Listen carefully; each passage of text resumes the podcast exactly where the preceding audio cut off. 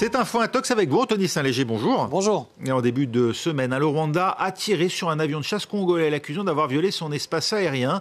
Des internautes affirment avoir les images du tireur. Effectivement, hein, ce nouvel euh, épisode qui vient euh, faire monter d'un cran ces tensions entre les deux pays, des tensions existantes et aux accusations de violation de l'espace aérien formulées euh, par le Rwanda. La RDC, la République démocratique du Congo, dément et répond action délibérée d'agression qui vaut de guerre. Pour ce qui est de l'avion en question, le voici à son atterrissage à Goma, euh, l'avion qui euh, a subi euh, des dégâts, vous le voyez, mais qui n'a pas été détruit. Alors dans la foulée de l'attaque, justement, plusieurs comptes ont effectivement partagé ce cliché Regardez, on y voit un homme en treillis qui met en joue l'avion euh, qui euh, le survole à l'aide de ce qui semble être, être un, euh, lance-roquette. Un cliché repris par plusieurs comptes et le premier à l'avoir partagé, c'est celui-ci. Il, émane d'une personne qui soutient les Tutsis congolais et qui assure donc qu'il s'agit du soldat rwandais qui a fait des choses, je cite, contre notre Sukhoi, hein, l'avion de chasse congolais en question.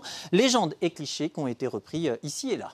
Alors d'où vient cette image hein, Montre-t-elle vraiment le, le tireur rwandais? Eh bien, Absolument pas. Euh, pour euh, ce qui est de l'origine, il faut procéder par étapes. D'abord via euh, TinEye, euh, l'outil de recherche d'images qui, vous le voyez, nous associe cette recherche à une recherche, donc une page YouTube. deuxième étape, c'est qu'on obtient, vous l'avez vu, une image plutôt de moyenne qualité. À noter aussi, regardez, il n'y a non pas un, mais deux avions sur l'image en question. Donc l'image partagée concernant le Rwanda et la République démocratique du Congo a donc, semble-t-elle, été rognée pour coller au mieux à la réalité.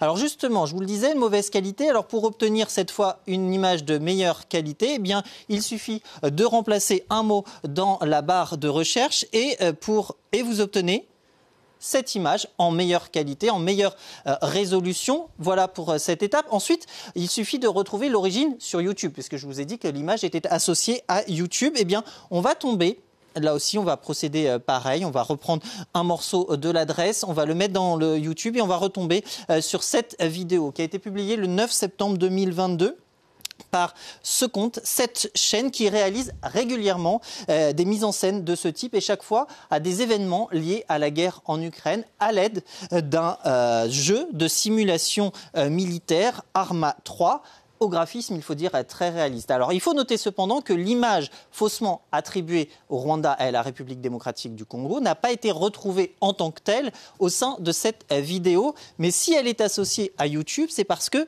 lorsque son rang sur euh, la chaîne, euh, le compte, la chaîne d'accueil de, ce compte, vous la retrouvez ici, euh, cette image miniature sur la chaîne en question. Le personnage que l'on voit a donc vraisemblablement été spécifiquement ajouté pour ce qui est de la miniature. Et puis j'ajouterai aussi que concernant le camouflage de l'avion, que je vous montrais en début de, de chronique, eh bien, il ne correspond en rien à celui que l'on présente dans la vidéo, et pour cause un jeu vidéo utilisé pour coller à la réalité, ce n'est pas la première fois que ça arrive. Hein. Non, et expressément en ce qui concerne Arma 3, euh, ce jeu qui est, euh, régulièrement utilisé pour euh, illustrer des fausses informations liées au conflit. D'ailleurs, dans Info Intox, on vous en a parlé à plusieurs reprises, que ce soit Antoine Fenot ou moi-même. Il faut dire que ce jeu est très très réaliste et il permet surtout aux utilisateurs de tout créer de A à Z, que ce soit les uniformes, les véhicules, les cartes, et ça offre des milliers de possibilités. Alors justement, Comment euh, faire le tri? Comment distinguer le vrai euh, du faux? Eh bien,